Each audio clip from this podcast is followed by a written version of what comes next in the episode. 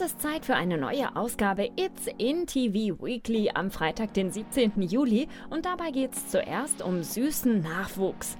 Ex-GNTM-Gewinnerin Barbara Meyer ist aktuell im Babyglück. Wie das Model vor wenigen Stunden verkündete, wurde ihre Tochter geboren. Sie und ihr Ehemann Clemens Heilmann sind natürlich überglücklich. Auf Instagram verkündete die 33-Jährige die frohe Botschaft und verriet auch gleich, was hinter dem Namen ihrer Tochter Marie-Therese steckt.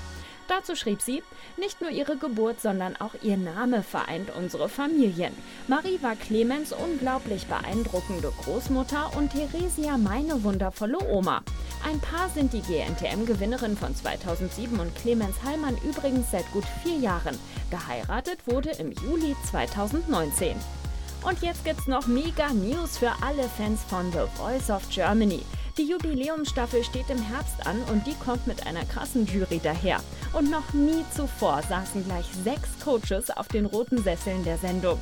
Wie Pro7 Sat1 der deutschen Presseagentur jetzt mitteilte, wird es nämlich erstmals zwei Zweierteams geben.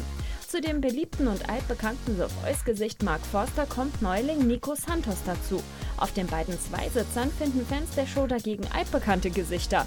Der irische Sänger Ray Garvey bildet mit dem einstigen Sunrise Avenue Frontmann Samu Haber ein Team. Das zweite Gespann besteht aus den Musikerinnen Stefanie Kloß von Silbermond und Yvonne Katterfeld. Somit kann die Jubiläumsstaffel auf jeden Fall beginnen. Die Aufzeichnungen finden übrigens in Berlin statt und es dürfen sogar 100 Zuschauer ins Publikum, natürlich nur mit Abstands- und Hygieneregeln. Wir sind auch schon ganz gespannt auf all die neuen Gesangstalente und wie sich die neue Jury schlägt. Einen genauen Starttermin Termin im Fernsehen gibt's leider noch nicht. Einen nächsten Termin für It's in TV Weekly gibt's aber und zwar nächsten Freitag. Ich bin Nienchen und freue mich schon auf euch und nicht vergessen, lasst gerne ein Abo da und besucht uns auf YouTube.